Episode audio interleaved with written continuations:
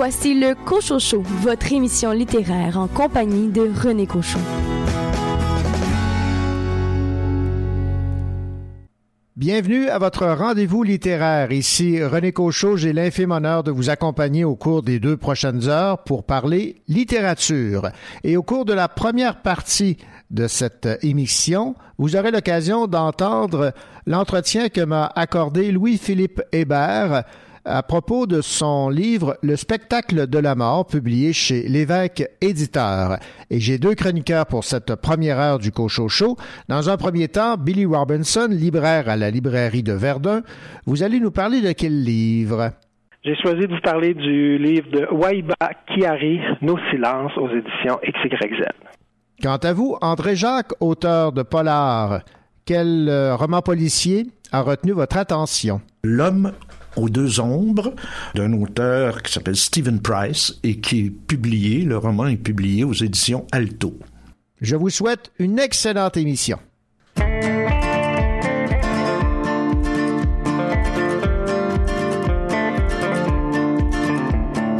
Moi, mon cœur bat pour ton cœur, si court nos jours de bonheur. Le monde est triste quand t'es plus dans le décor. Dis-moi t'es où? Il fait si froid dehors. Moi mon cœur bat pour le jour. Tu reviendras mon amour. Quand t'es pas là, peu importe le mois. Sur mon existence y a trop d'indifférence. Moi mon cœur bat, ça fait mal deux fois plus vite que normal. Quand je suis avec toi.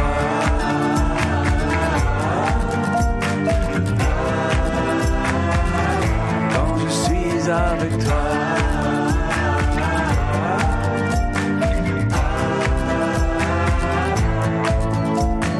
Moi, mon cœur bat pour nous deux.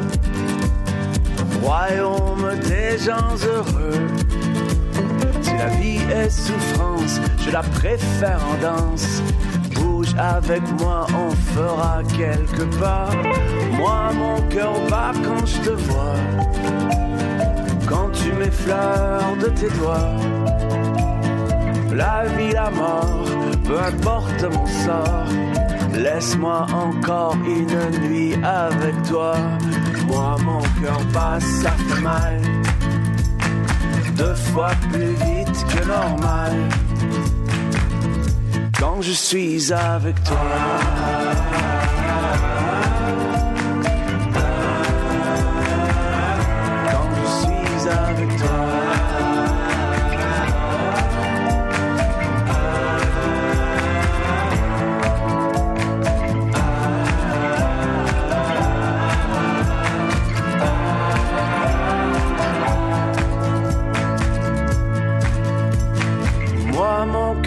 Battra plus quand tu auras disparu. Allez, réponds-moi, dis-moi que t'es encore là.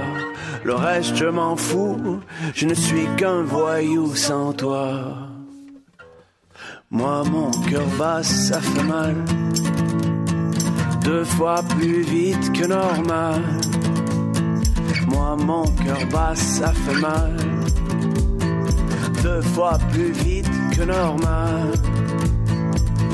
Quand je suis avec toi.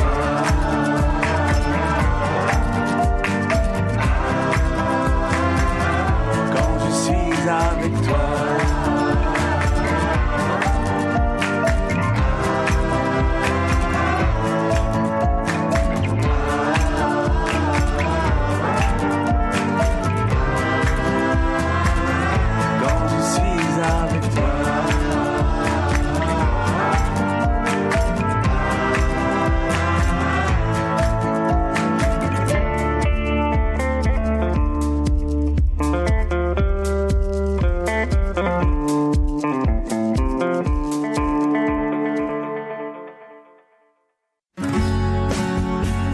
Dans son baluchon, il nous amène quelques livres de son choix. Billy Robinson de la librairie de Verdun.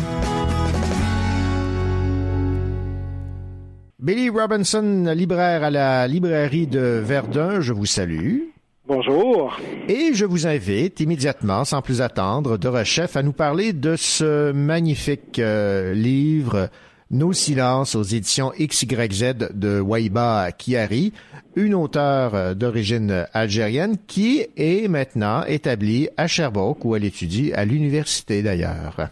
Oui, c'est un magnifique petit roman. D'ailleurs, j'ai encore les frissons juste à, vous entendre l'introduire comme ça dans la chronique. Alors, euh, effectivement, un beau petit, euh, je devrais pas dire petit roman parce que c'est un grand roman, mais c'est une c'est une petite plaquette de mhm. quelques pages, mais qui va, j'en suis persuadé, vous le bouleverser. Cette histoire-là, en fait, de ces femmes euh, qui sont des milliers là, à être ce qu'on apprend dans ce roman-là, à être enlevé, à être violé, à être parfois même assassiné pendant cette fameuse guerre noire qui pendant euh, les années 90. Donc c'est cette horreur-là qu'elle nous raconte, mais c'est raconté d'une façon magnifique. C'est poétique pratiquement euh, par les par l'horreur qu'elle réussit à traduire dans, de, de façon euh, justement poétique, magnifique, douce. C'est fin, c'est une écriture qui est prenante.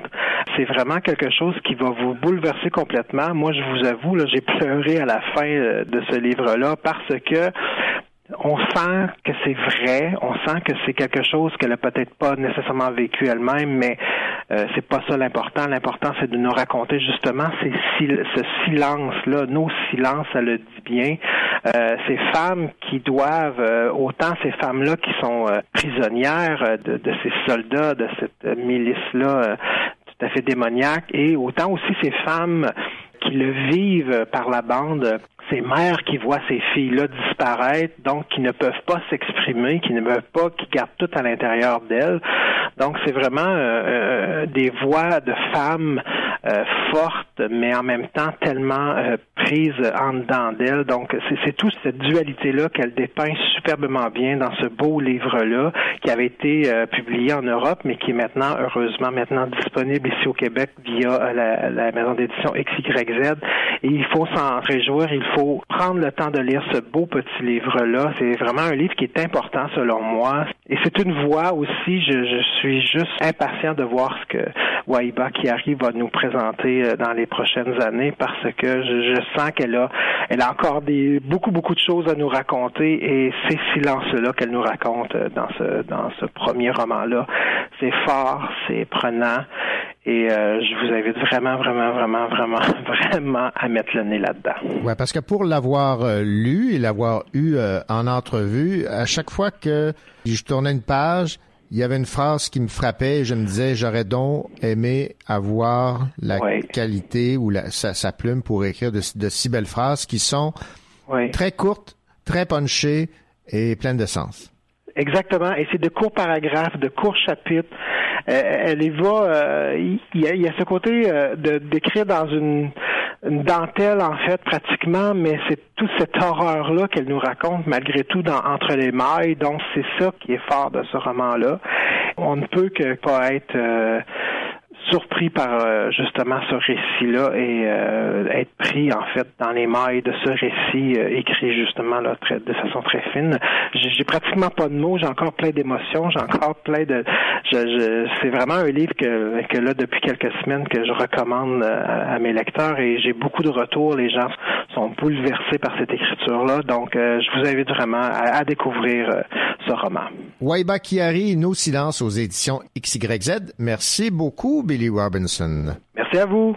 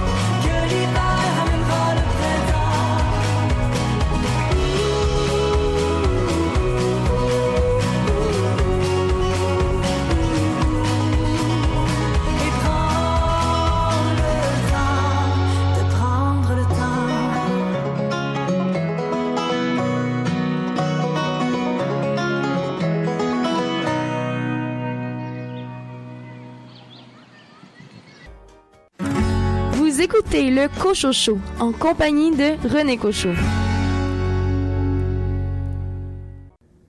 L'auteur estrien Louis-Philippe Hébert signe un nouveau roman chez l'évêque éditeur.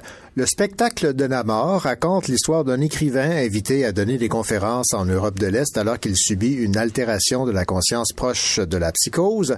Autour de lui, tout se révèle étrange le regard absent du personnel de l'hôtel où il est descendu, l'attitude de la femme de chambre qui voit en lui une incarnation du diable, la religieuse qui lui parle de résurrection.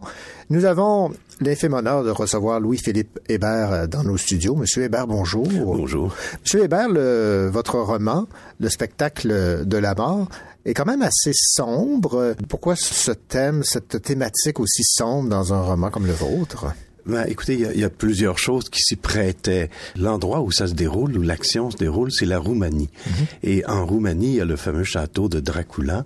Et euh, on parle beaucoup de, de mort et pas, pas, nécessairement de résurrection, mais de personnes qui peuvent vivre après la mort, qui peuvent revivre après la mort. Alors, le personnage qui signe Louis-Philippe Hébert, c'est assez surprenant de voir l'auteur lui-même signer, euh, sans que ce soit véritablement de l'autofiction, bien qu'il y ait une partie autofiction. Ouais. Alors, euh, ce personnage se retrouve dans, dans un endroit en Roumanie où il a l'impression tout à coup de voir des morts. Euh, ça vous est peut-être déjà arrivé. Ça arrive, en fait. Il y a des, il y a des gens qui m'ont dit, ah oui, ça m'est arrivé à moi aussi. On s'en va quelque part, un endroit qui est un peu inusité. Et tout à coup, on voit un visage, on voit une personne. Puis on dit, mais je la connais, cette personne-là. Mais ça peut pas être elle, puisqu'elle est morte il y a trois ans ou il y a quatre ans.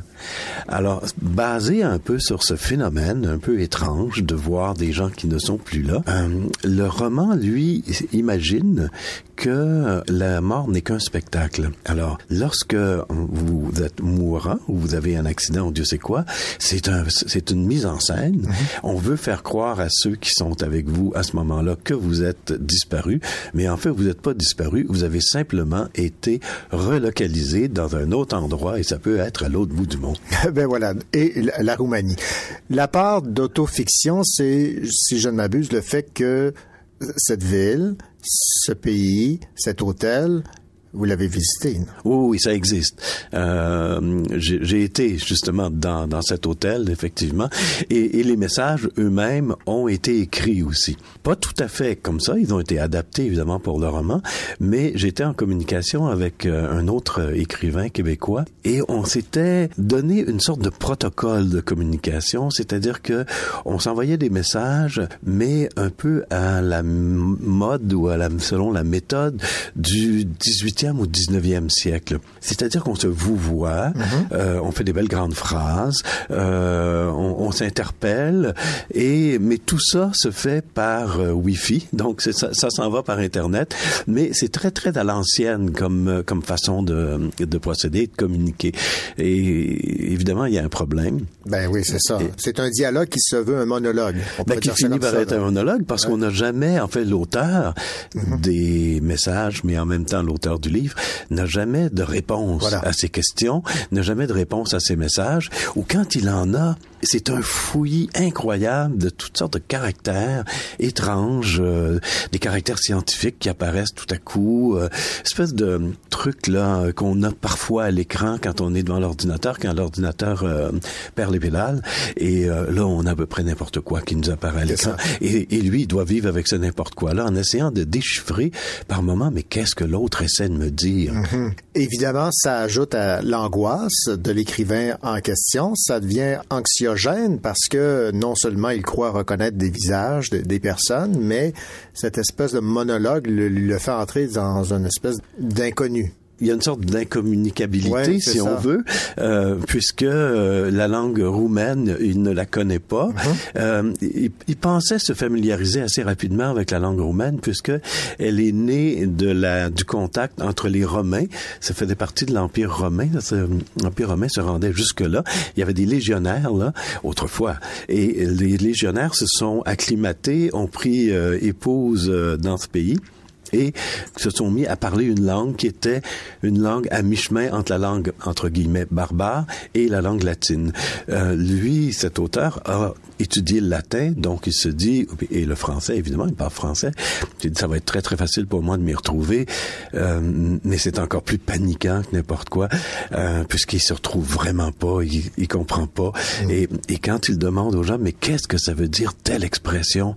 Les gens le regardent, puis lui disent, mais absolument n'importe quoi. Et en fait, il a l'impression que les gens rient de lui. C'est ça. Alors, c'est toute la paranoïa, ouais. Euh, utilisons le mot, mm-hmm. la paranoïa de la personne qui est en dehors de son champ de confort habituel, complètement perdu, solitaire, euh, incapable de communiquer véritablement et qui se met à voir des morts un peu partout autour de lui, y compris une personne, une femme qu'il a beaucoup aimée ouais. et qu'il voit dans la salle et qu'il appelle Ariane, mais Ariane un peu comme le fil d'Ariane ouais. et, et, lui est comme dans le dans le labyrinthe il essaie de se débrouiller dans le labyrinthe. Il a beaucoup, beaucoup, beaucoup de difficultés et Ariane, c'est vraiment malheureux pour lui, mais ne le reconnaît pas. C'est ça. Alors il dit, comment ça se fait qu'elle me reconnaît pas? C'est elle, euh, puis elle ne me reconnaît pas, elle fait semblant de pas me reconnaître. Alors il bâtit tout un univers où il se dit, oui, les gens font semblant de mourir, c'est une mise en scène et c'est très important, ils doivent absolument s'engager à ne pas reconnaître les gens qu'ils qu ont connus autrefois pour ne pas être connus eux-mêmes. Et vous voyez comme c'est en train de se tricoter très serré pour arriver à un dénouement absolument incroyable. Qu'on ne vendra pas. Non, on ne vendra pas la mèche. Ce ne seront pas des divulgateurs. Non, c'est ça. Ce qu'on peut, ce qu'on peut comprendre, c'est qu'à force d'essayer de se convaincre, on finit par le faire. On peut comprendre ça. On peut comprendre aussi que le, le fait d'être dans un autre pays, dans une autre culture, dans un autre environnement, euh, permet de dérouter considérablement les gens et euh, à un moment donné de, leur ouvrir des portes vers un monde de fiction parce que finalement il est en train de vivre une véritable fiction. Je vais vous citer en page 53 là, qui nous euh, décrit bien un peu ces apparitions, ces visions que l'auteur a.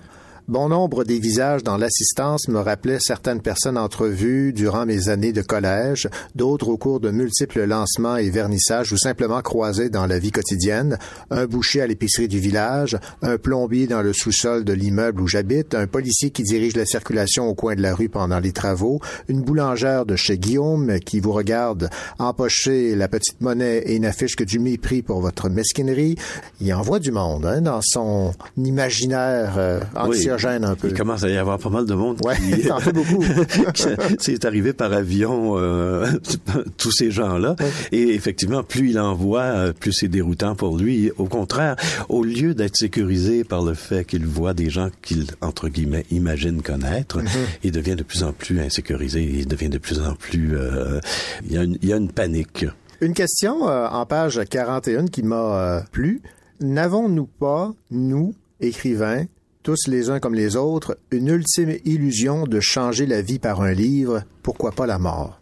C'est très bon euh, que vous l'ayez retenu parce que c'est une sorte de clé en fait de, de ce roman. En fait, c'est un roman qui lutte contre la mort. Euh, chaque livre est une sorte de euh, cri. Euh, on, on, un auteur et, et, et, la plupart de tous les êtres humains, en fait, on est tous confrontés avec ce que des gens appellent joliment notre finitude, ce qui est notre fin, en fait.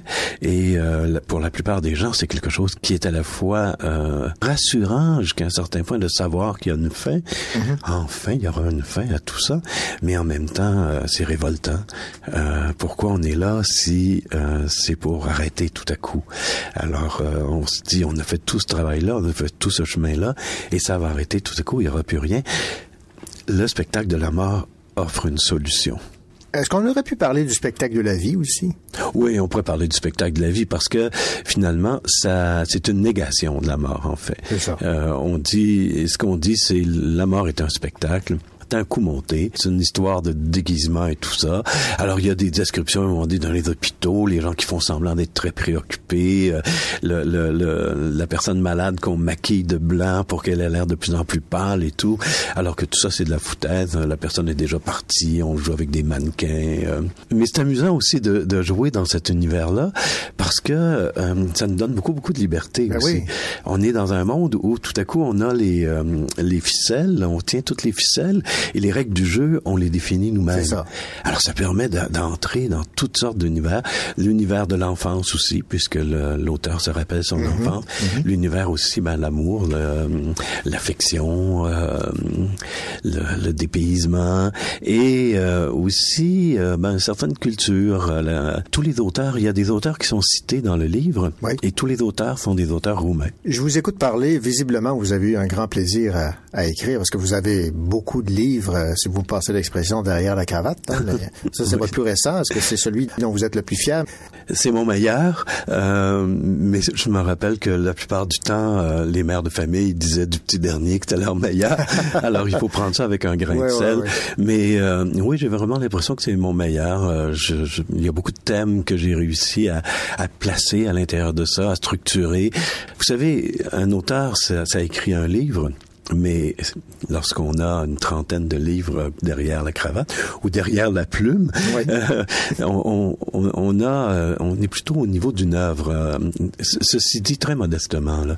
Et, et lorsqu'on lorsqu'on fabrique cette œuvre-là, on est en train de, de bâtir une sorte de maison, de bâtir un endroit dans lequel les, les, les lecteurs vont pouvoir entrer, découvrir des choses. Et le dernier livre, c'est un petit peu le dernier, disons peut-être pas le dernier, mais le dernier en date, le dernier livre, euh, ben, c'est un peu comme on est en train de faire la porte d'entrée, là. On est en train d'organiser l'intérieur, de mettre un peu de peinture et tout, pour que ça soit vraiment confortable pour le lecteur. Avertissement et note de l'éditeur en toute fin de livre, c'est marqué ce livre a été reconstitué d'après les multiples messages qui sont parvenus en vrac à leur destinataire, des G, durant le printemps 2016. Contrairement aux craintes affichées par leur expéditeur, il semble qu'ils se soient rendus intégralement à leur destinataire. Par un curieux renversement, ce sont les réponses du destinataire qui n'ont jamais été retrouvées, comme l'auteur affirme ne pas en avoir pris connaissance, ou si peu, ou si mal, et qu'en conséquence il n'a pu leur répondre d'une manière sensée, nous avons cru bon d'inclure dans le présent ouvrage les réponses qui lui étaient destinées. Nous avons voulu reproduire les messages de l'expéditeur tels quels, bien qu'en les dépouillant, on ait pu constater que ce n'était pas conforme aux intentions de notre auteur. Qu'est-ce que vous pensez de cette note de l'éditeur? Ouais, je pense que euh, cet éditeur, euh, euh, avec la complicité de l'auteur, mm-hmm. a voulu euh, lancer un peu de poudre aux yeux à ce, à ce hein. niveau-là. C'est-à-dire, on, on, on, a on, on, a lu tout le roman, on est arrivé à la conclusion du roman, et vous savez, quand on a fini un livre, en général, on dit ah non, c'est pas fini, tu sais, je dirais, on, on voudrait que ça continue et tout. Et ça, c'est une façon de relancer mm-hmm. finalement, c'est de relancer de la poudre aux yeux comme ça en disant voilà là, ça continue, il y a d'autres choses qui s'en viennent, il, faut relire tout ça, mais avec un autre angle et tout. Alors c'est un peu ce qui a été, euh, ce qui a ce qui a motivé cette note euh, de l'éditeur, qui est un d'ailleurs un charmant éditeur, si vous voulez Louis-Philippe Hébert, merci beaucoup pour euh, cette entrevue. Je rappelle le titre de votre roman paru chez l'évêque éditeur, Le spectacle de la mort. Merci beaucoup, c'était un grand plaisir.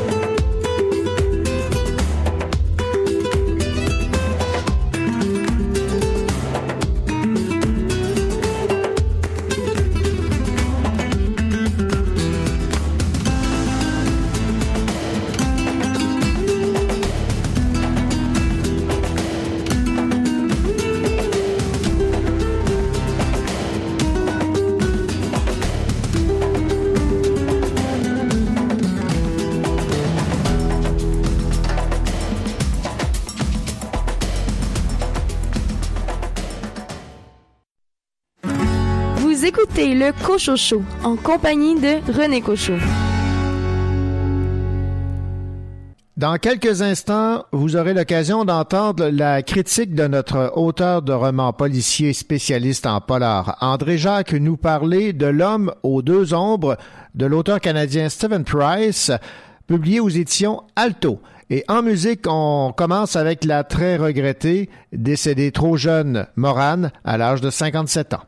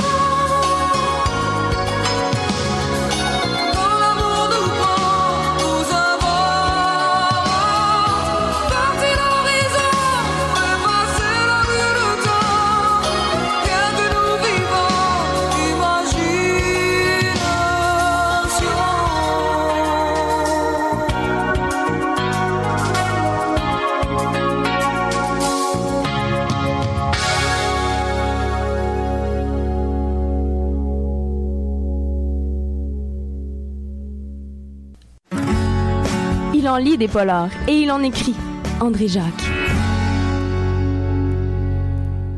Nous accueillons avec la plus grande joie pour euh, cette euh, dernière euh, chronique avant la pause estivale notre auteur de romans policiers préféré, André Jacques. André, bonjour. Bonjour René. André, vous avez lu pour nous un livre aux éditions Alto, L'homme aux deux ombres, mais d'abord et avant tout, je tiens à souligner aux gens qui nous écoutent que nous aurons la joie de lire un nouveau roman de votre part et le lancement est prévu cet automne, c'est ça?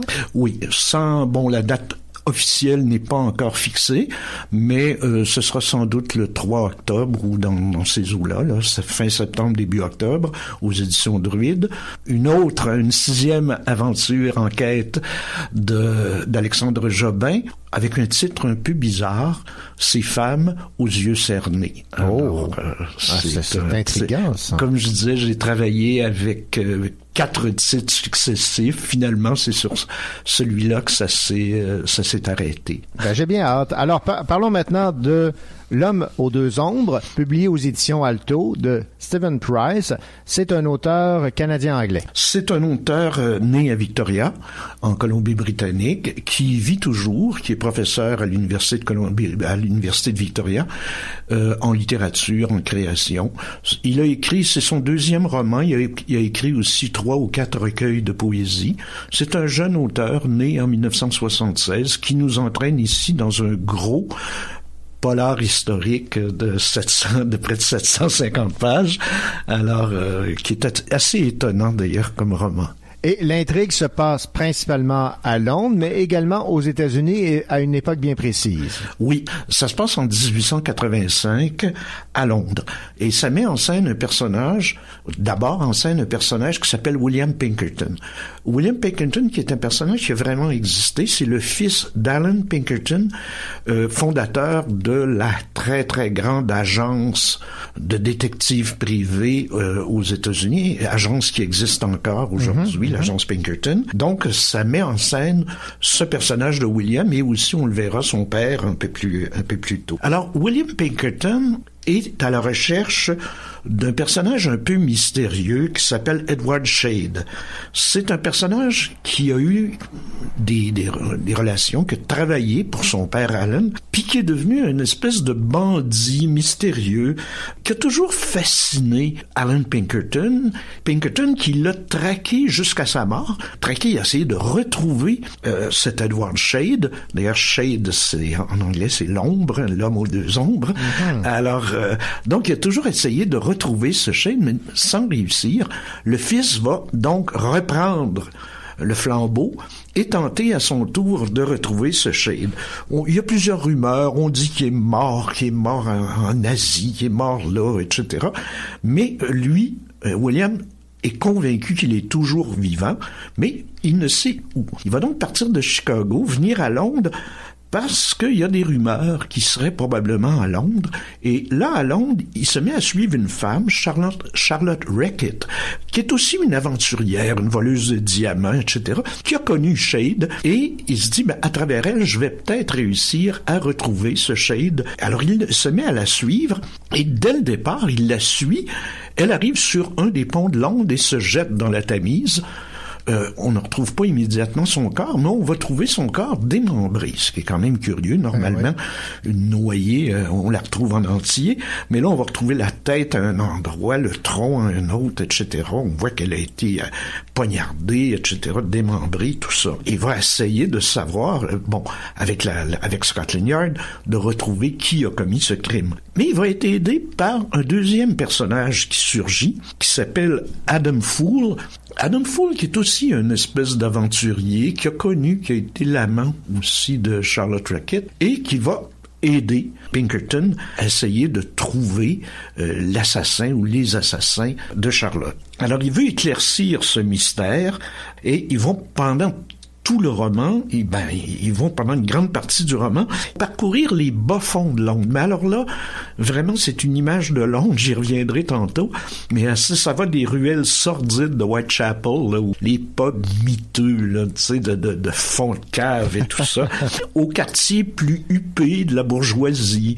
On passe des égouts de la ville, il y a des scènes souterraines, je sais pas, c'est, vraiment gothique comme atmosphère, là, tu sais. Ok. À des séances de spiritisme auprès de, de, de bourgeois, etc., qui essayent de ressusciter des, les gens décédés. Il faut dire que l'occultisme, à cette époque, en 1885, l'occultisme était vraiment, vraiment à la mode. Des gens comme Victor Hugo, comme plusieurs grands auteurs, euh, Conan Doyle, etc., étaient fascinés par le spiritisme.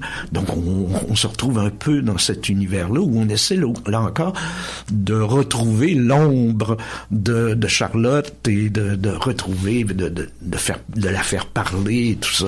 Alors, c'est vraiment une atmosphère absolument exceptionnelle. Tout le roman se déroule autour un peu de cette double recherche qui a tué Charlotte et aussi de la recherche de William qui veut retrouver Shade, mais le roman est aussi bâti par section, par partie. C'est sous cette grande partie dans le roman. Et parallèlement au, au parti principal qui se déroule à Londres en 85, l'auteur nous plonge dans le passé, un, peu plus profond dans le passé, en 1862, pendant la guerre de sécession aux États-Unis, où là, on rencontre Alan Pinkerton, le père, et on rencontre le jeune Shade qui, à 16 ans à peu près, s'était engagé dans l'armée nordiste et travaillait pour le père Pinkerton, qui était à cette époque euh, le responsable de tout l'espionnage et contre-espionnage des armées du Nord. Pinkerton était un ami de Lincoln, euh, du général McClellan, etc.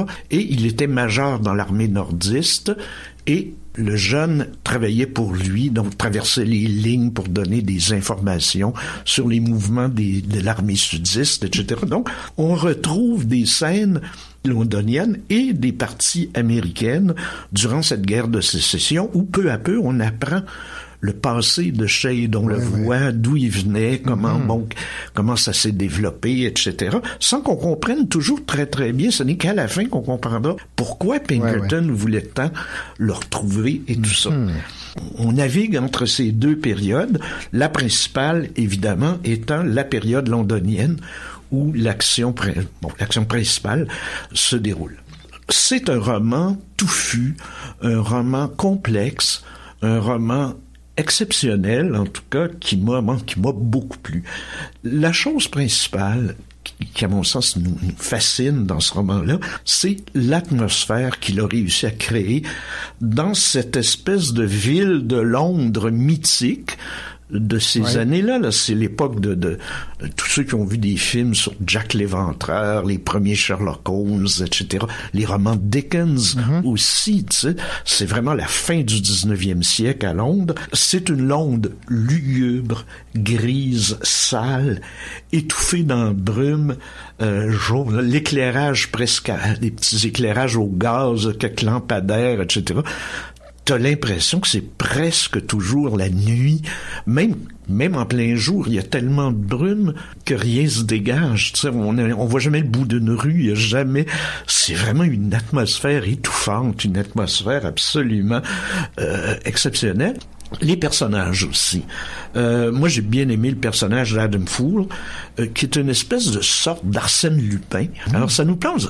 Vraiment, je pense que Price, euh, c'est un homme de grande culture qui a lu beaucoup les romans se déroulant à cette époque. Donc, une espèce d'Arsène Lupin, aventurier un peu croche, mais quand même sympathique, qui est assisté d'un d'une espèce d'armoire à glace, Flood, qui s'appelle un géant euh, un peu etc. Et qui est assisté aussi d'une jeune irlandaise de 14 ans qui s'appelle Molly, qui a réussi à sortir du ruisseau et d'un avenir euh, sans doute euh, épouvantable et qui, a, fait partie aujourd'hui un peu de sa bande à, à lui.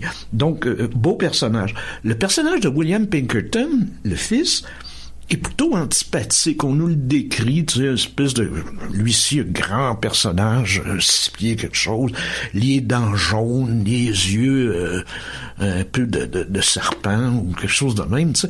C'est- Puis on ne le présente jamais de façon très, très sympathique, mais ce qui donne de la densité, parce que c'est vraiment l'espèce de justicier euh, sans âme, opiniâtre, tu sais, qui veut vraiment mordre. On a l'impression d'un pitbull qui veut pas lâcher sa proie et tout ça, et qui cherche à terminer la tâche que son père s'était assigné de retrouver Shade et tout ça.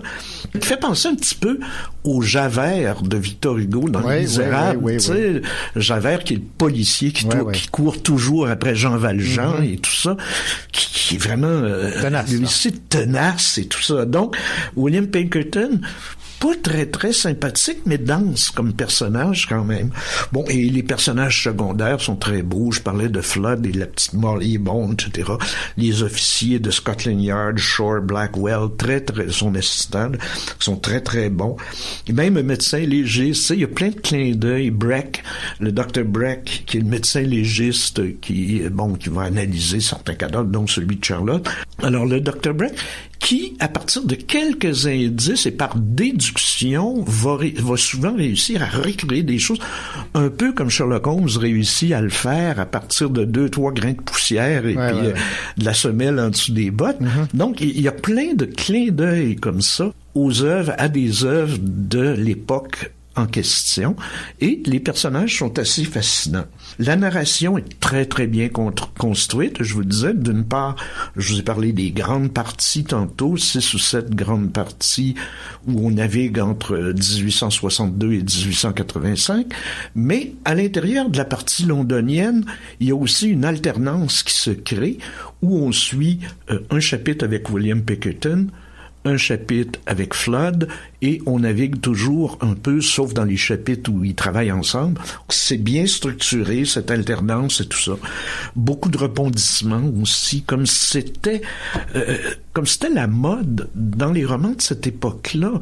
Euh, on pense euh, aux grands romans feuilletons de la, fin du 19e siècle, Rocambole, etc., oui, qui étaient des, des immenses romans de, de 1000 pages, etc., avec des revirements.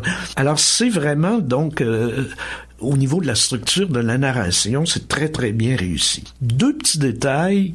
Il y a peut-être quelques longueurs au milieu. Il faudrait pas que ça décourage le lecteur, mais il y a un petit bout, peut-être une cinquantaine de pages, comme si l'auteur cherchait un peu savoir où il s'en va. Sais, euh, on, on, on, hésite là tout à coup, puis oups, ça repart et on, on clenche jusqu'à la fin. Là, il n'y a pas de problème. L'autre, c'est euh, un choix stylistique de l'auteur. Je vais être très, très technique, mais il a décidé de ne pas utiliser le trait semi-quadratin. Bon, j'explique ce qu'est le ouais. trait semi-quadratin. Ça a l'air d'une grande affaire, là, mais c'est quelque chose qu'on voit dans tous les livres. Ouais. C'est cette espèce de petit trait qu'on met devant toutes les phrases de dialogue. Ah oui, oui, oui, d'accord. Alors, le petit tiret, là, oui, oui, oui. ça s'appelle le trait semi-quadratin. Alors, il ne l'utilise pas. Les dialogues sont intégrés dans la narration. D'accord. Au début, ça exige, je dois dire, une lecture, euh, ça agace un peu. Là. Mais l'avantage, par contre, c'est ça, c'est que ça exige une lecture très attentive. Euh, tu peux pas te laisser, tu es obligé toujours de, de, te poser la question, Oups, on est-tu dans le dialogue, on est-tu dans la, la, la, la narration? Ça, ça exige une lecture attentive. Mais je dirais qu'après 30 pages ou 40 pages, on, on rentre dedans, on s'y fait, puis euh, la lecture se déroule bien. Il n'y a pas de... Mais au départ, je dirais, ça agace un peu. Donc voilà deux petits, euh, deux petits éléments qui m'ont accroché un peu. Je termine en disant c'est un roman exceptionnel, spécialement pour les gens qui ont adoré euh, les aventures de Sherlock Holmes, les histoires de Jack l'Éventreur, les romans d'Arsène Lupin, toute cette époque du polar là. Ceux qui s'ennuient de ça vont se retrouver et avoir un, un pur plaisir de voir ça. Et aussi ça nous fait connaître un auteur canadien-anglais. Ben voilà. On les connaît très peu. Il, mm -hmm. nous connaît, il nous ignore aussi, les deux solitudes, mais ça nous fait connaître euh, un, un, auteur qui, à mon sens, a un talent... Euh, un talent fou. Donc voilà, L'homme aux deux ombres de Stephen Price. Et on va remercier la maison Alto de nous faire découvrir là, cet auteur canadien-anglais. Oui, oui, oui. Une très belle édition d'ailleurs. André-Jacques, merci beaucoup. Bon été. Ben, bon été à toi et aussi. Et au plaisir de se retrouver cet automne et d'assister à votre lancement de livre. Ah, ben oui, ben oui, il y aura ça. Mais j'en lirai d'autres aussi. Au revoir. D'accord. Au revoir. Vous écoutez le Cochocho en compagnie de René Cochot.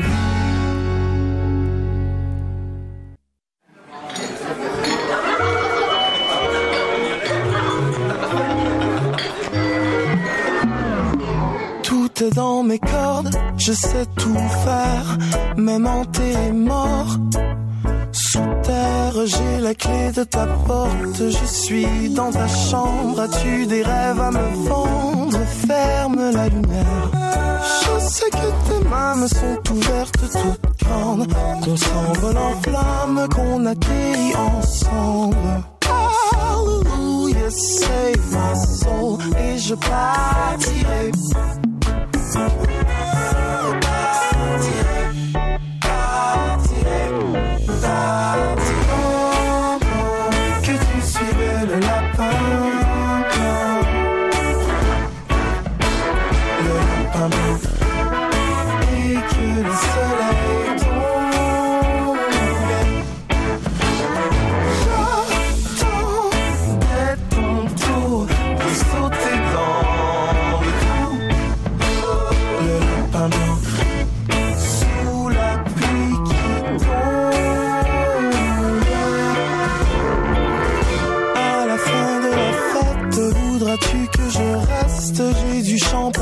des cigarettes La compagnie m'enchante Emmène-moi dans ta chambre Quitte à marcher pour des kilomètres Tu sais que le monde est une bête qui gronde Qui guette son prochain plat tapis dans l'ombre. Hallelujah, save my soul et je partirai.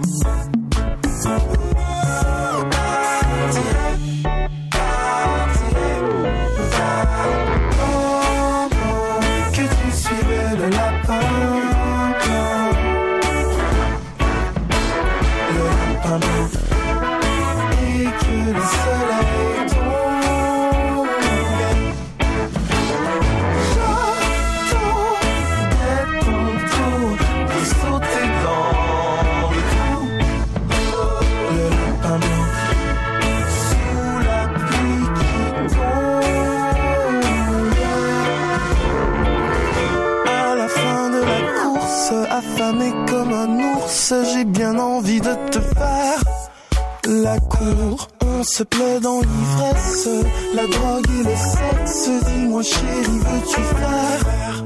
L'amour On continue de vivre dans un conte de fées, dans un livre de cap et d'épée.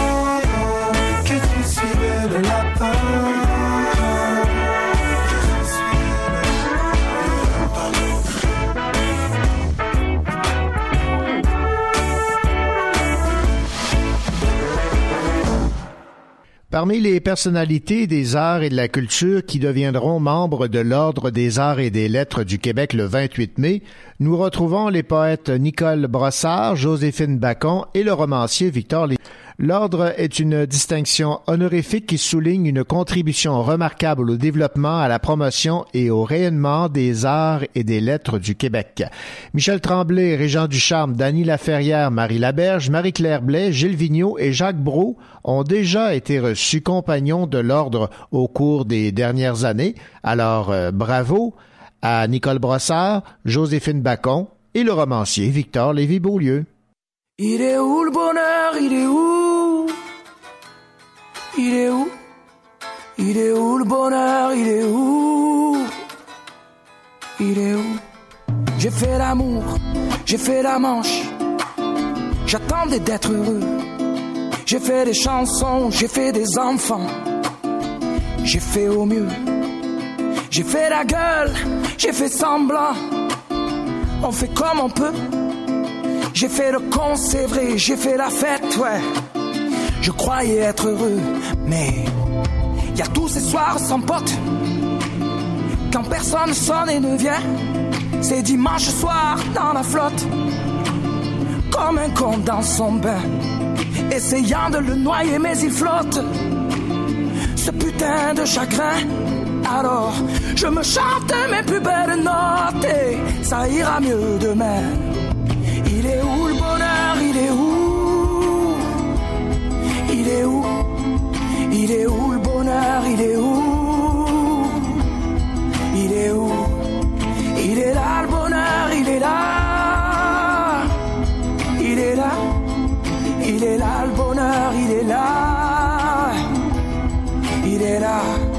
J'ai fait la cour, j'ai fait mon cirque. J'attendais d'être heureux j'ai fait le clown, c'est vrai, et j'ai rien fait. Mais ça ne va pas mieux. J'ai fait du bien, j'ai fait des fautes. On fait comme on peut. J'ai fait des folies, j'ai pris des fous rires. Je croyais être heureux, mais y a tous ces soirs de Noël où l'on sourit poliment pour protéger de la vie cruelle tous ces rires d'enfants et ces chaises vides qui nous rappellent ce que la vie nous prend. Alors, je me chante mes notes les plus belles. C'était mieux avant.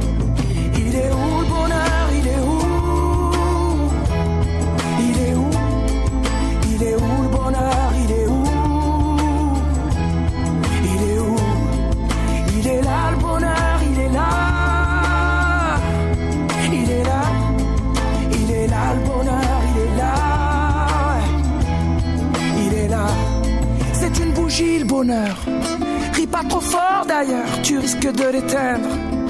On le veut le bonheur, oui, on le veut.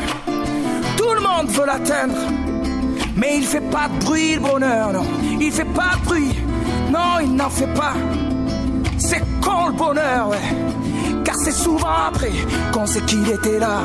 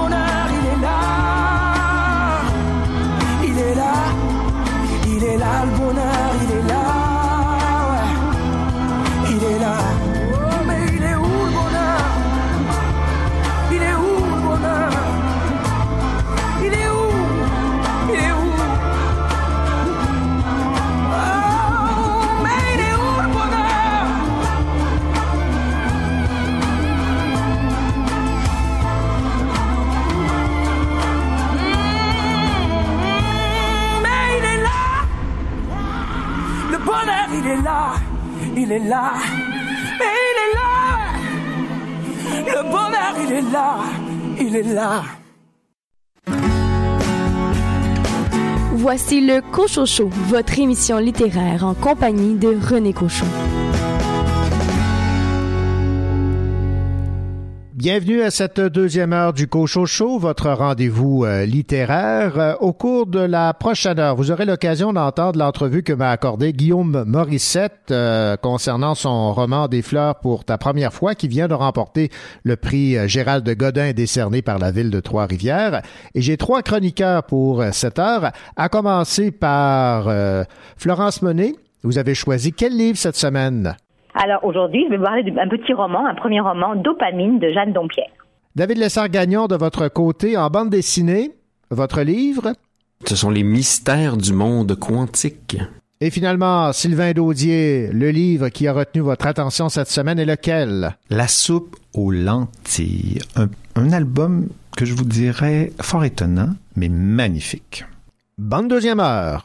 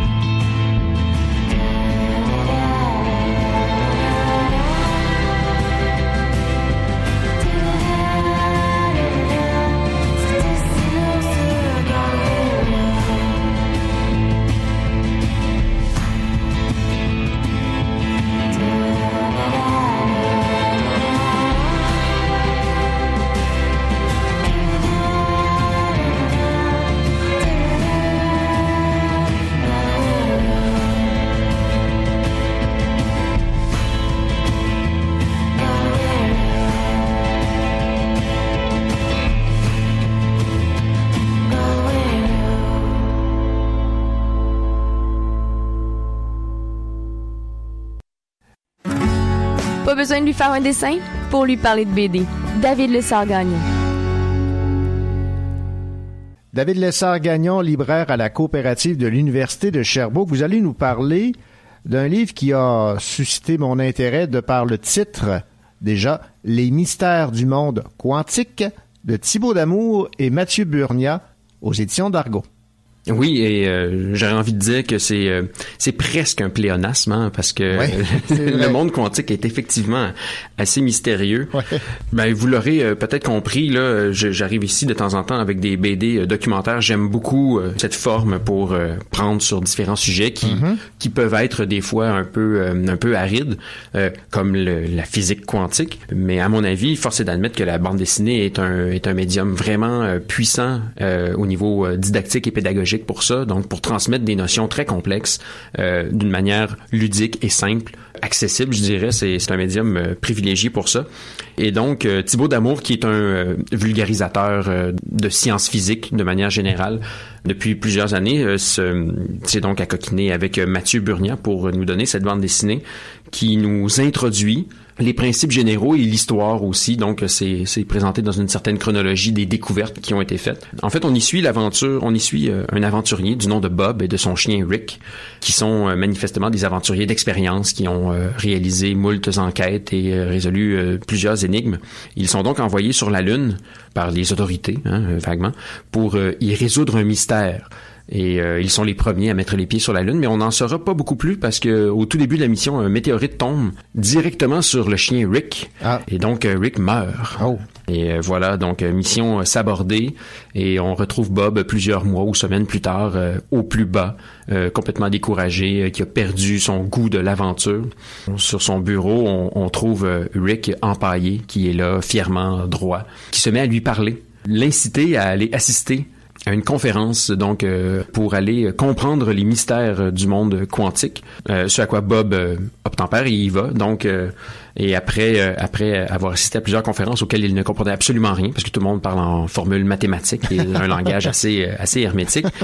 Euh, il s'enfonce soudainement dans sa chaise pour basculer dans un autre monde.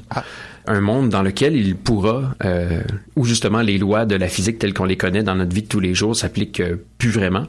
Et euh, c'est dans ce monde qu'il va rencontrer successivement euh, les grands découvreurs de la physique quantique, les grands scientifiques qui ont, qui ont jalonné son histoire et fait des découvertes majeures, qui lui expliqueront tour à tour ce qu'ils ont découvert, comment ils en sont venus là et comment, quelles sont les implications là, théoriques ou réelles de ce qu'ils ont euh, théoriquement découvert. Et ça commence par Max Planck, entre autres.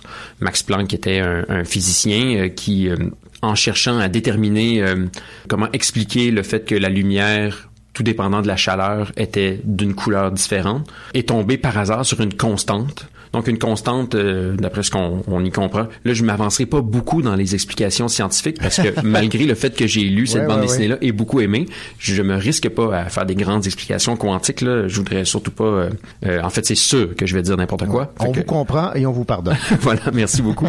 Mais disons simplement que bon, la, la- la gravité est une constante, la vitesse de la lumière est une constante. Planck a découvert une nouvelle constante qu'il a dénommée H, sans qu'il sache très bien en fait qu'est-ce qu'elle implique totalement, mais il la constate théoriquement. C'est un rapport entre l'énergie et le temps, disons grosso modo. Euh, mais c'est donc une constante, c'est-à-dire qu'on la retrouve partout dans toutes les, dimensions de la matière qu'on regarde. Il y a euh, cette constante-là. C'était quelque chose qui remettait en question les, déjà les, euh, connaissances théoriques sur la physique. ça remettait déjà en question un certain nombre de choses. Il a littéralement, en faisant, en faisant cette découverte, il a ouvert littéralement un champ de possibles que d'autres physiciens ont vu. Et encore aujourd'hui, c'est euh, dans, dans, cette porte ouverte euh, du, du microscopique, de l'infiniment petit, parce que la, la physique quantique, c'est donc euh, c'est donc la physique de l'infiniment petit où ce qu'on constate, on constate que les, les règles justement de ce qu'on connaît normalement, par exemple la gravité ou euh, le fait que un objet est à un endroit précis dans un temps précis, euh, ne s'applique pas nécessairement. Donc en physique quantique, une particule peut être à deux endroits à la fois, ou bien peut se comporter à la fois comme une particule et comme une onde. Donc il y a plein de choses qui sont encore aujourd'hui, à ma connaissance, pas très bien saisies, Mhm. qui sont explicables de manière théorique, mais qui dans la réalité euh, rencontrent euh, un mur là, par rapport à la compréhension. Et donc Bob va rencontrer euh, toutes sortes de gens comme bon Max Max euh, Planck Euh, il y croisera aussi Albert Einstein, Albert Einstein euh, qui est le père de la théorie euh, classique, on va dire, la théorie de la relativité générale, qui d'une certaine manière est, entre en conflit direct avec euh, les théories de la physique quantique. Mhm. Euh, Einstein lui-même n'a pas réussi à résoudre tout ça. C'était le but de sa vie, d'après ce que je me rappelle. Là. Il cherchait euh, cette fameuse théorie du tout qui unifie les deux trucs, mais ça n'a pas encore été fait. Donc, euh, il rencontre Einstein, euh, Broglie, euh, Weiner Heisenberg, Erwin Schrödinger, que vous connaissez peut-être l'image du chat de Schrödinger, qui est une expérience théorique dans laquelle une fois qu'on on met un chat dans une boîte, puis une fois fermé, les possibilités qu'il soit avec une bombe asphyxiante, essentiellement, ça dit que tant qu'on n'a pas ouvert la boîte, le chat est à la fois mort et vivant. C'est-à-dire qu'on ne, on ne le sait pas, on le sait quand on, quand on ouvre la boîte, donc quand l'observateur arrive, on enclenche sur une réalité précise, mais que tant que ce n'est pas fait, ben les deux réalités sont autant valables l'une que l'autre. C'est un des paradoxes de la physique quantique. Ouais, ouais. Donc euh, Niels Bohr, Max Born, euh, Hugh Everett, tous ces physiciens sont euh, rencontrés par euh, par Bob alors qu'il poursuit la constante. Là, il y a véritablement la lettre H là, qui qui Mhm. se sauve puis lui il court après pour puis ça l'amène d'un endroit à l'autre. Donc c'est fort intéressant, c'est super bien dessiné, c'est un beau noir et blanc mais qui est parsemé de quelques couleurs. Ouais, ça j'ai vu, ça m'a plu ça. Oui, très bien choisi. Puis euh, bon, je l'ai pas essayé là, mais mon, mon petit doigt me dit qu'il y a certaines pages que même si on prend des lunettes 3D, il y aura quelque chose qui va se passer. J'en suis convaincu. On voit là des espèces de, de superpositions de rouge et de bleu un peu là, euh, qui me laissent deviner que Mhm. il y a des choses comme ça qui peuvent se passer.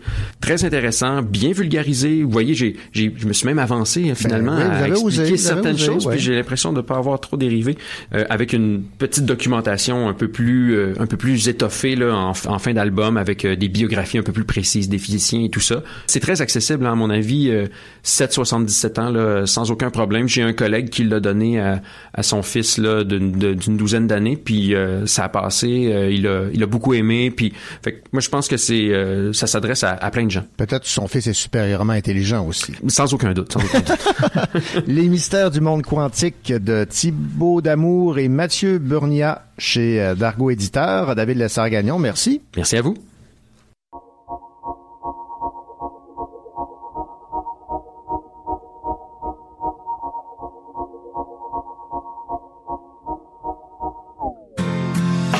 Ira écouter Harlem au coin de Manhattan, on ira rougir le thé dans les souks à Amman, on ira nager dans le lit du fleuve Sénégal et on verra brûler bomber sous un feu de Bengale. On ira gratter le ciel en dessous de Kyoto, on ira sentir Yobat au cœur de Janeiro. On lèvera nos yeux sur le plafond de la chapelle Sixtine et on lèvera nos verres dans le café Pushkin. Ah, oh, quelle est belle notre chance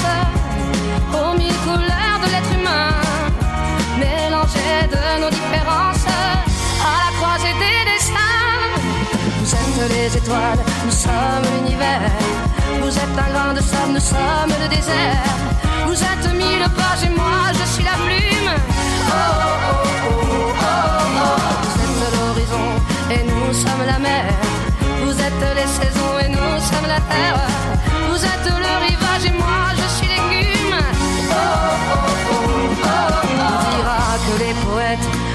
de drapeau. On fera des jours de fête autant qu'on a de héros. On saura que les enfants sont les gardiens de l'âme et qu'il y a des reines autant qu'il y a de femmes. On dira que les rencontres font les plus beaux voyages. On verra qu'on ne mérite que ceux qui se partagent. On entendra chanter des musiques d'ailleurs et l'on saura donner ce qu'on a de meilleur.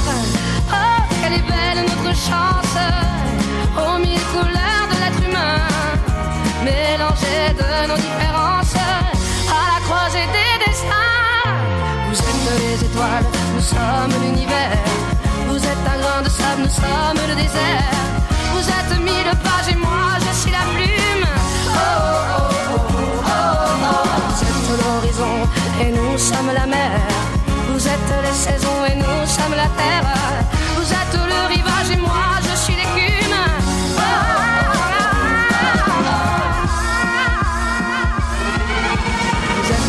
Étoiles, nous sommes l'univers. Vous êtes un grain de sable, nous sommes le désert. Vous êtes mille pages et moi je suis la plume. Oh, oh, oh. Vous êtes l'horizon et nous sommes la mer. Vous êtes les saisons et nous sommes la terre. Vous êtes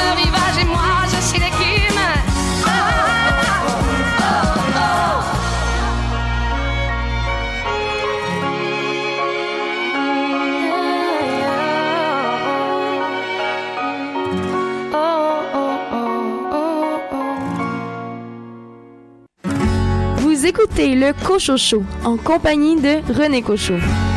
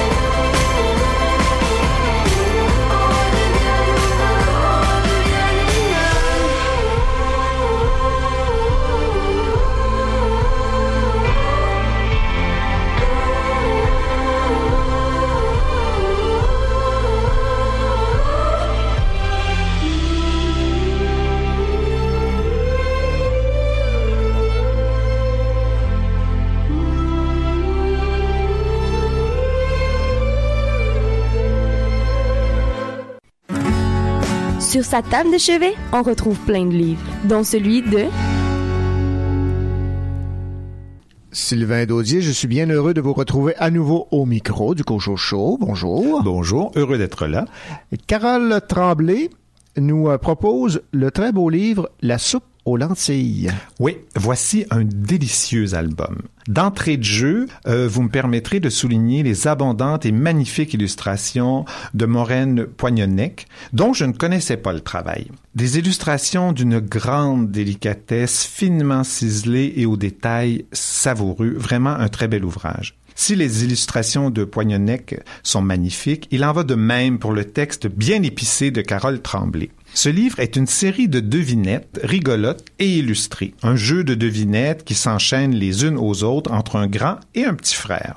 Un petit frère qui ne cesse de poser des questions. C'est fou toutes les questions qui peuvent venir à l'esprit d'un enfant devant un bol de soupe aux lentilles un peu trop chaude.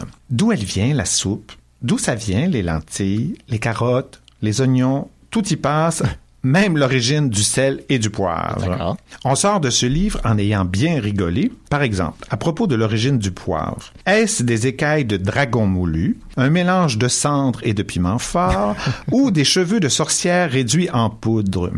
Vous imaginez l'imagination des enfants de votre entourage face à ces choix de réponse. Et on sort aussi de ce livre en ayant appris plein de choses. Par exemple, toujours pour le poivre, cette plante a été découverte sur une toute petite île. De quel océan? Indien, Pacifique ou Atlantique? Il faut lire le livre pour le savoir. Euh, si ce livre était un bol de soupe aux lentilles, je dirais qu'elle est relevée et savoureuse, à sent pour lécher les babines. Un album réussi à lire collé-collé, car il y a plein de petites illustrations à déguster. Sylvain, vous en avez euh, parlé en tout début de chronique, mais je suis intrigué parce que vous-même l'avez été sur qui est Maureen Poignonnet. C'est une jeune illustratrice de 26 ans. Elle vit et travaille à Saint-Germain-en-Laye, qui est à 20 km euh, de Paris, à l'ouest euh, de Paris, dans le dé- département des Yvelines. En novembre 2014, pendant euh, son année de formation au lycée des arts graphiques Corvissart à Paris, elle est devenue illustratrice et en septembre 2015, elle a publié son premier album.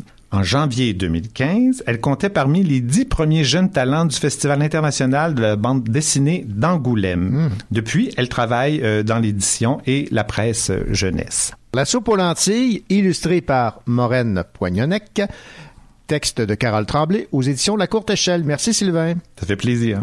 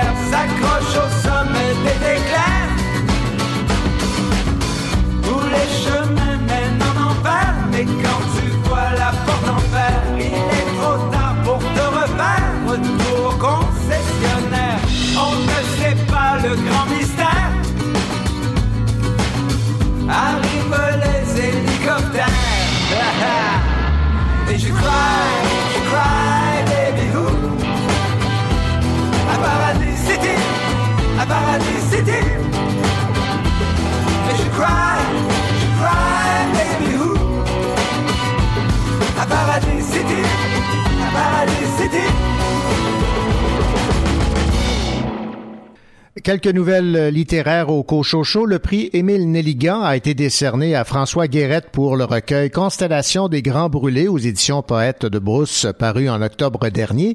D'ailleurs, François Guérette a aussi remporté le prix des ados lecteurs 2017-2018 dans la catégorie littérature québécoise pour un autre livre, cette fois Le Boulevard. Guillaume Morissette, auteur établi à Trois-Rivières, a pour sa part remporté le prix littéraire Gérald de Godin, décerné par la ville de Trois-Rivières, et ce pour son roman Des fleurs pour ta première fois publié aux éditions Guy Saint-Jean. Dans quelques instants, vous aurez l'occasion d'entendre l'entrevue que m'a accordée Guillaume Morissette à propos de ce roman policier. Et Caroline Georges remporte un troisième prix littéraire pour son roman de synthèse paru aux éditions Alto. Cette fois, Caroline Georges remporte le prix Arlette Couture. Dans le langage sportif, on pourrait dire un tour du chapeau pour cette auteure.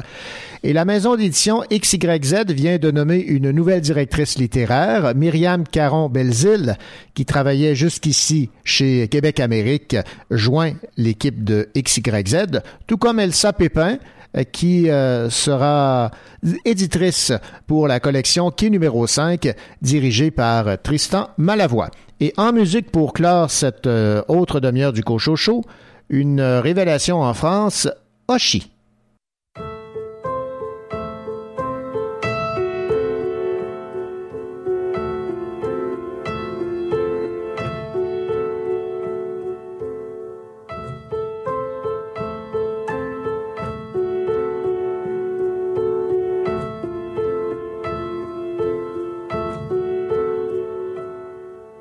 D'abord, j'ai perdu des amis. J'ai perdu du temps. Ensuite, je t'ai perdu toi aussi. Pourtant, Dieu sait que dans ma vie, tu fais la pluie et le beau temps. Je sais plus comment les attraper. Les mains qu'on me tend. Bien sûr que je voudrais m'arracher des bras de la solitude qui m'enlace trop souvent. Si mon cœur est en verre, comment voir à travers, franchement? Je sais pas moi-même ce que je ressens. Je sais pas comment je vais faire, non. J'assiste à mon propre enterrement. Je n'ai pas besoin de fleurs, je veux qu'on m'offre des jours meilleurs. Y a rien ni devant ni derrière, non. Je sais pas comment je vais faire, non. M'en sortir, j'en fais le serment. La douleur, je préfère en rire. De toute façon, y a rien à dire. Alors je la porte fièrement. Bientôt, je me lèverai de mon lit pour marcher un peu. Adieu, jolie mélancolie. Je veux plus de toi dans ma vie, t'as trop traîné dans mes yeux. Mes yeux, tatoués de nuit blanche, se ferment pour toi. Des souvenirs en avalanche. Et c'est l'effet boule de neige qui me ramène dans tes bras. J'ai le cœur en hiver. Longtemps que j'ai paumé le printemps. Je pas vraiment ce qui m'attend. Je sais pas comment je vais faire, non. J'assiste à mon propre enterrement. Je n'ai pas besoin de fleurs, je veux qu'on m'offre des jours meilleurs. Y a rien ni devant ni derrière, non. Vous écoutez le Cochocho en compagnie de René Cochot.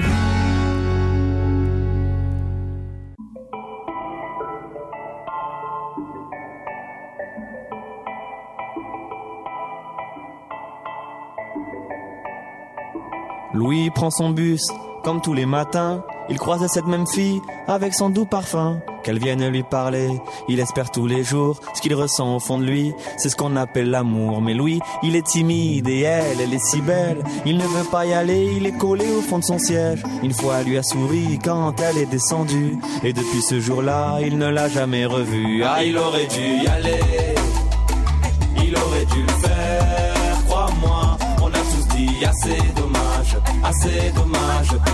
La dernière fois. Yasmine a une belle voix, elle sait qu'elle est douée. Dans la tempête de sa vie, la musique est sa bouée. Face à ses mélodies, le monde est à ses pieds. Mais son père lui répétait, trouve-toi un vrai métier. Parfois elle s'imagine sous la lumière des projecteurs, sur la scène à recevoir les compliments et les jets de fleurs. Mais Yasmine est rouillée, coincée dans la routine. Ça lui arrive de chanter quand elle travaille à l'usine. Ah, elle aurait dû y aller. Elle aurait dû le faire, crois-moi. Assez dommage, assez dommage, c'est peut-être la dernière fois. Ah, elle aurait dû y aller, elle aurait dû le faire, crois-moi. Tous dit assez dommage, assez dommage, c'est peut-être la dernière fois. Diego est affalé au fond du canapé. Il engueule son petit frère quand il passe devant la télé. Ses amis sont sortis, il ne les a pas suivis. Comme souvent, seule la lune viendra lui tenir compagnie. Diego est triste, il ne veut rien faire de sa nuit.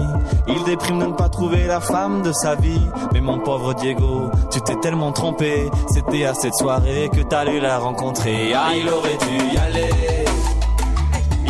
dû le faire, crois-moi. On a tous dit assez dommage, assez dommage, peut-être la dernière fois. Pauline, elle est discrète, elle oublie qu'elle est belle. Elle a surtout le corps des taches de la couleur du ciel. Son mari rentre bientôt, elle veut même pas y penser. Quand il lui prend le bras, c'est pas pour la faire danser. Elle repense à la mairie, cette décision qu'elle a prise. À cet après-midi où elle avait fait sa valise. Elle avait un avenir, un fils à élever. Après la dernière danse, elle s'est pas relevée. Elle aurait dû y aller. Elle aurait dû le faire, crois-moi. On a tous dit assez dommage, assez dommage. C'est peut-être la dernière fois. On a tous dit assez dommage, assez dommage, assez dommage, assez dommage. On a tous dit assez dommage, assez dommage, assez dommage, assez Ah, elle aurait dû y aller, elle aurait dû le faire, crois-moi. On a tous dit assez dommage, assez dommage, c'est peut-être la dernière fois. Ah, elle aurait dû y aller, elle aurait dû le faire, crois-moi. On a tous dit assez dommage, assez dommage, c'est peut-être la dernière fois. Vaut mieux vivre avec des remords qu'avec des regrets. Vaut mieux vivre avec des remords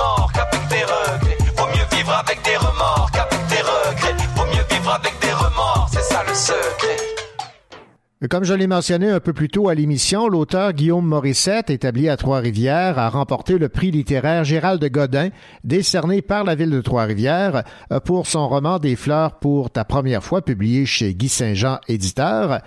Dans ce roman, l'inspecteur Jean-Sébastien Héroux et son équipe de la police de Trois-Rivières sont sur un pied d'alerte alors qu'un prédateur s'en prend à des jeunes femmes dans ce qui ressemble à un rituel chorégraphié et savamment planifié.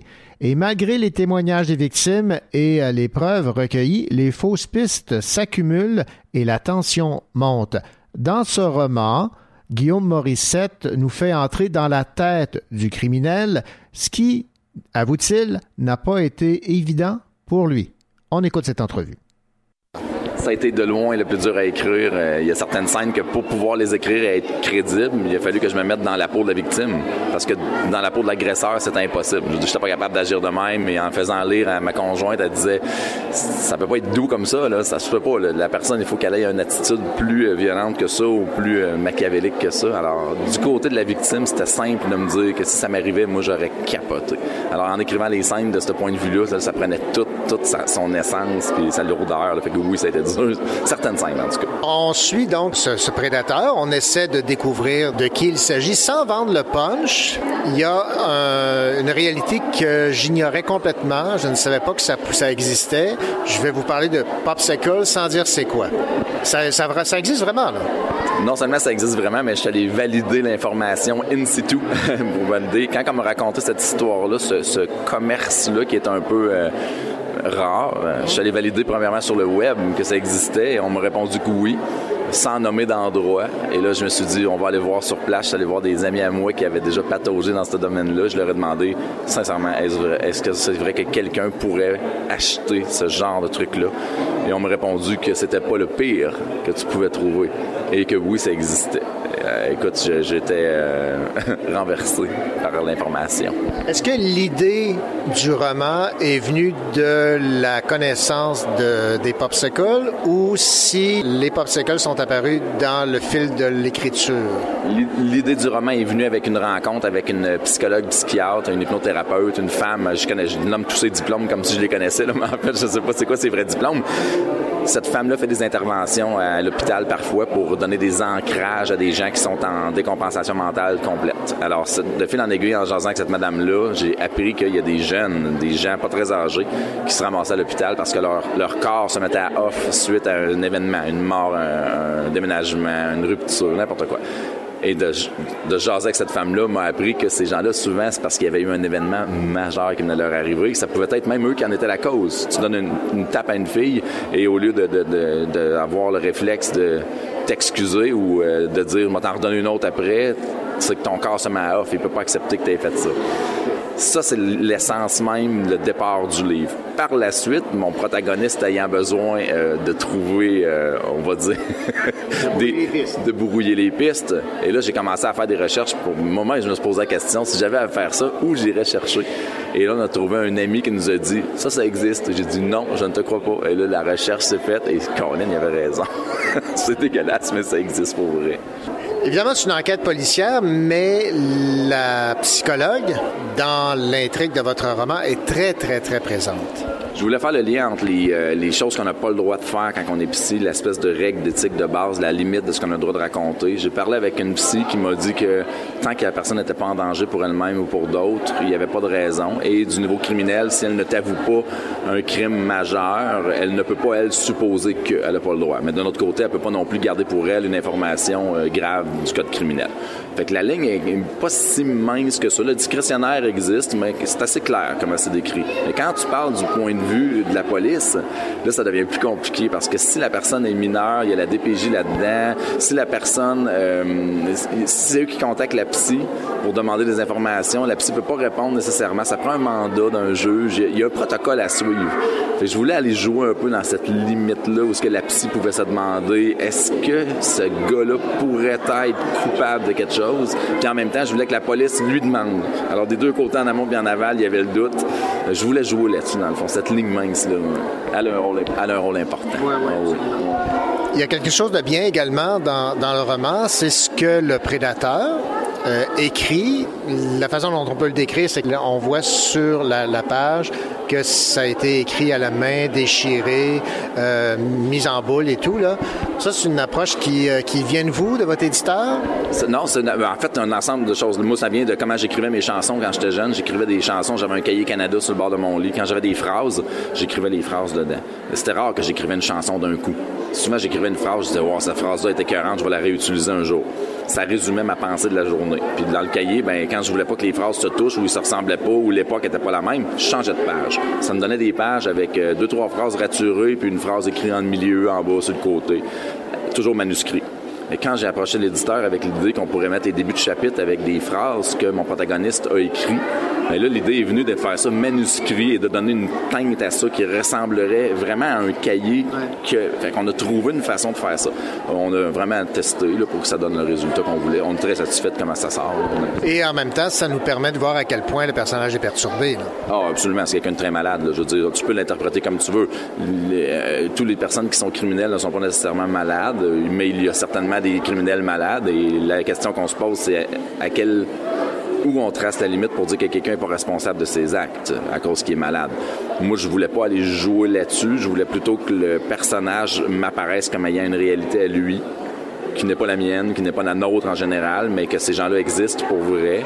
Puis j'ai pataugé dans cette espèce de psyché-là que je connais pas vraiment. Je voulais pas qu'on pense qu'il était euh, correct, loin de là, mais je voulais pas qu'on pense non plus que qu'on pouvait nécessairement le, euh, le condamner avant de savoir. Il y a comme une démarche à suivre là-dedans. Puis c'est ça que mon enquêteur, je l'aime énormément. Lui, son but, c'est pas de les gens sur la place publique, c'est de répondre aux questions, d'appliquer la loi le mieux qu'il peut. Puis c'est pas un rancunier. Pour lui, ça ne changera pas rien. Il veut que la rue soit safe pour le monde. Si c'est lui qui dérange, on le sort de la rue. Point la ligne. Le prédateur de votre roman est suffisamment perturbé pour donner des fleurs à ses victimes, mais finalement, c'est ça qui va le trahir. Oui, ça va être un des éléments qui va le trahir parce que lui, considérant qu'il fait une action qui est euh, gratifiante pour la personne et non pas dégradante, il veut que l'ambiance ait une. Il veut que ça soit cérémonial un petit peu. Alors, envoyer une fleur, c'est c'est correct, ça rouvre une porte, ça met. On voit que le personnage il est un peu tordu, puis d'ailleurs, on voit que dans sa tête, il est pas capable d'atteindre son but ultime non plus. Ça, ça marche pas son affaire. Mais la fleur étant l'espèce de, de- de- de façon de briser la glace au départ pour qu'un événement soit correct. Et il faut qu'il s'y procure en quelque part les fleurs. Fait que nécessairement, avec, à moins qu'il fasse pousser dans sa cour, il va falloir que ça laisse une trace. Ça fait partie de l'intrigue du livre. Merci. Grand plaisir.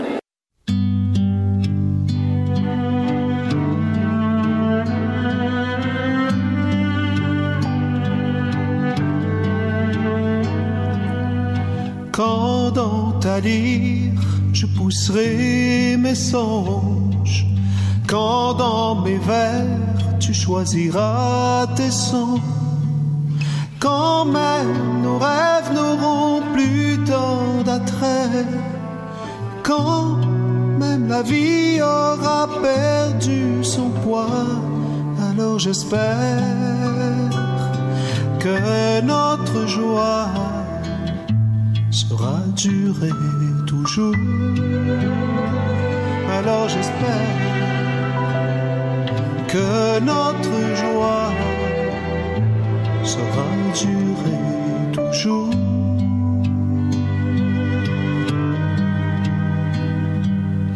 Quand ton âme s'éloignera de mon corps, quand nos pensées voudront faire chambre à part, quand ton regard n'enfantera plus le mien, quand notre amour se mettra à sombrer, alors j'espère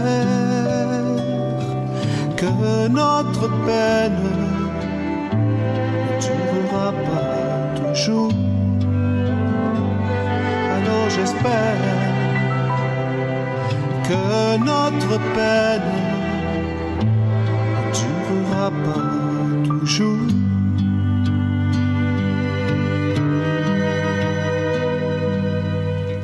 Quand d'autres yeux feront briller mes yeux, quand d'autres mains feront jaillir tes reins, quand nos désirs se verront crucifiés, quand nos paroles iront jusqu'à tuer, alors j'espère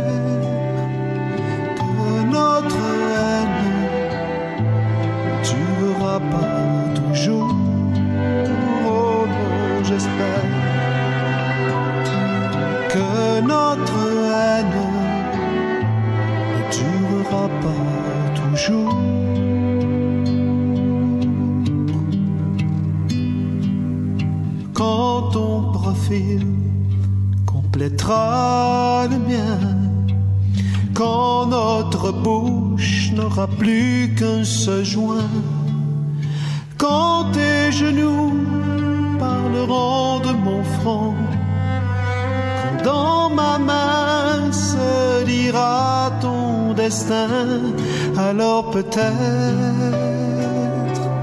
que notre amour aura duré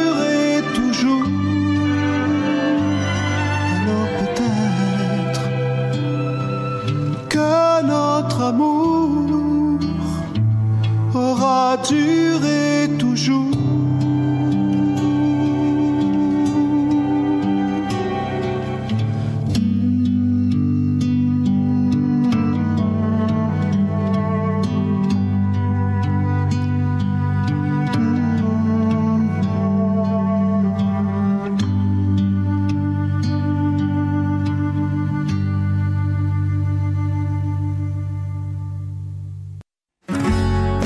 Écoutez le Cochocho en compagnie de René Cochot.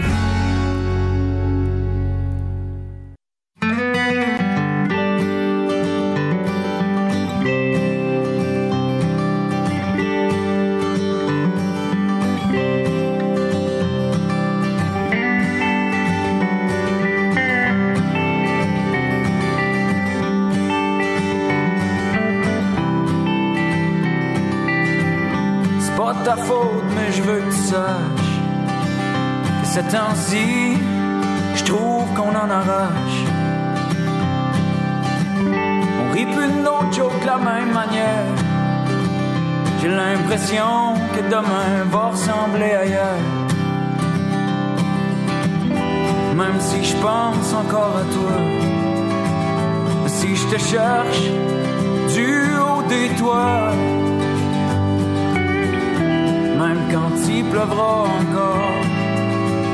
Je sauterai les craques du trottoir pour éviter le silence des troupeaux.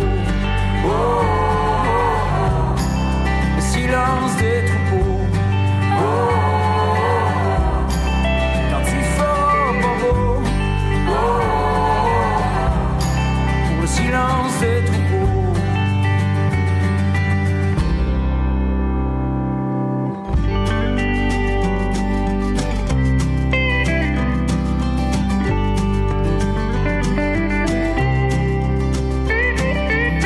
C'est pas le même sourire que d'habitude. Un matin, est empreint de lassitude. On rit plus de nos jokes de la même manière. J'ai l'impression que demain va ressembler ailleurs.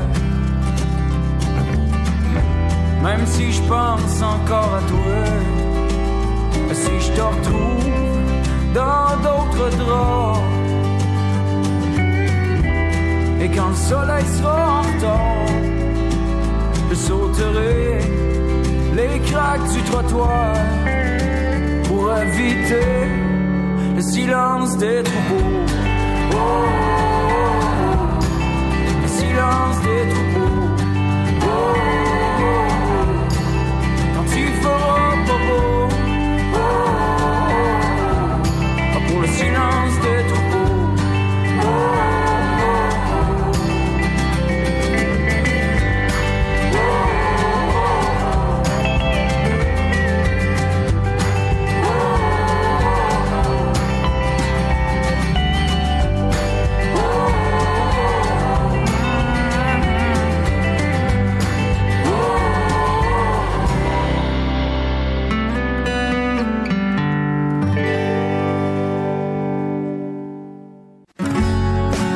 bibliothèque est remplie de livres, mais elle n'est jamais rassasiée. C'est pourquoi elle a ajouté ce roman à sa collection.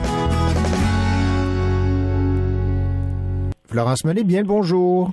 Bonjour. Florence, vous avez lu Dopamine de Jeanne Dompierre. C'est chez Québec Amérique, mais dans la collection La Chape. Alors, qu'avez-vous euh, à nous dire de ce roman de Jeanne Dompierre? Écoutez, moi j'ai été vraiment agréablement surprise parce que ce petit roman de 160 pages, très court, avec une couverture qui paye pas de mine vraiment, qui est euh, genre papier craft, euh, sans, sans relief, euh, m'a fait de l'œil la pile des services de presse que j'ai grâce à vous. Et puis donc je suis tombée dans ce roman, ce roman court, le premier de Jeanne Dompierre, une jeune auteure, mais il m'a vraiment pris par la main. C'est l'histoire qui semble vraiment criante de vérité d'une jeune femme aux prises avec des troubles de personnalité limite et des troubles anxieux, de la dépression et des dépendances et qui se retrouve, euh, elle est au fond du baril, elle touche le fond, hein, comme on dit, et elle se retrouve en maison de désintox.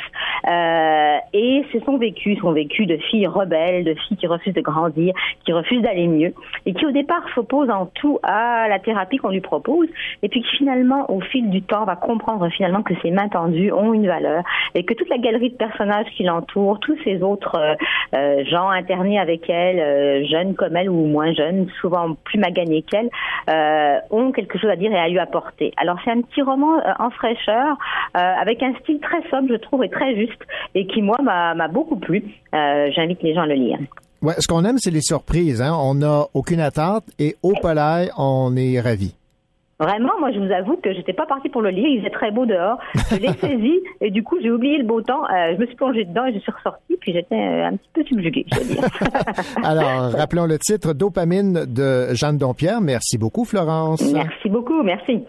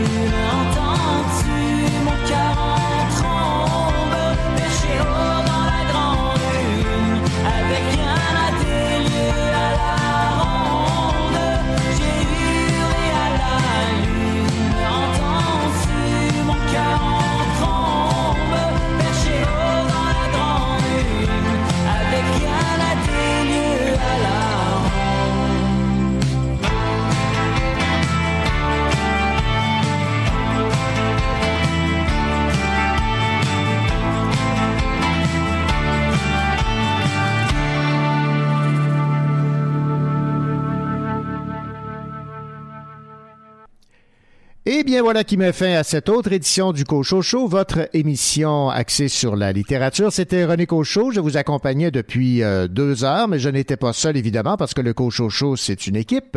Cette semaine, euh, les chroniqueurs étaient Billy Robinson, André Jacques, David Lessard-Gagnon, Sylvain Daudier et euh, Florence Menet.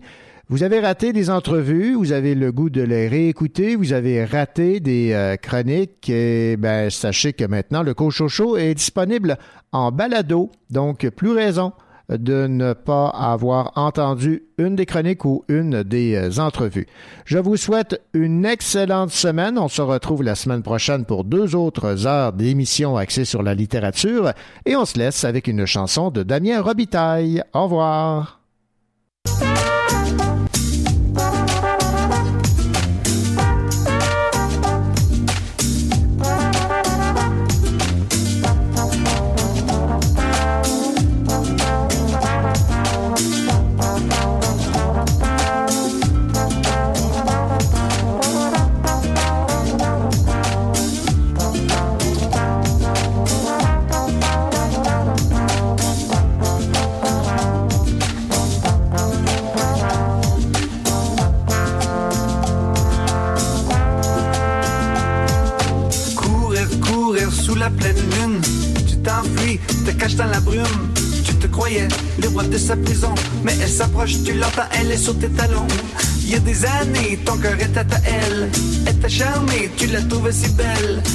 Changé, t'as vu son vrai visage? Et tu t'es retrouvé enfermé dans sa cage. Et là tu cours comme un fugitif.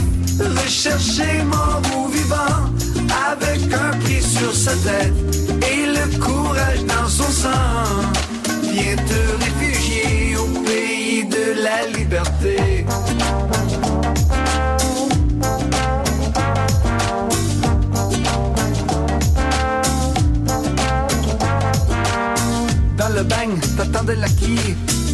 Pouvais sortir que les chaînes aux chevilles, comme un gros boulet. Tu la traînais derrière, elle était lourde, lourde, lourde. Tu ne pouvais t'en défaire. Tu as creusé, creusé, un tunnel sous le mur. Tu as grimpé, grimpé par-dessus la clôture. Sonnaient les sirènes, aboyaient les chiens. Il était trop tard, tu étais trop loin. Et là tu comme un fugitif. Recherché mort ou vivant, avec un prix sur sa tête et le courage dans son sang. Viens te Rompe rápido las cadenas de la prisión. Deja el beso que está en tu corazón. Abre tus alas y vuela, vuela. No mires hacia atrás y entra, entra en el país del amor. País de la amistad. País de la paz. País de la libertad. La libertad. La libertad. Caché, caché dans tous les bas-fonds. Tu as changé, changé, changé de nom.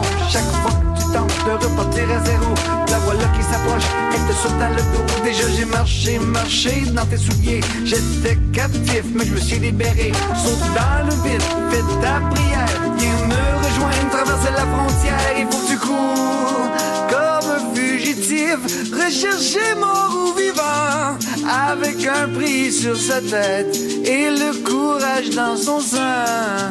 Viens te réfugier au pays de la liberté.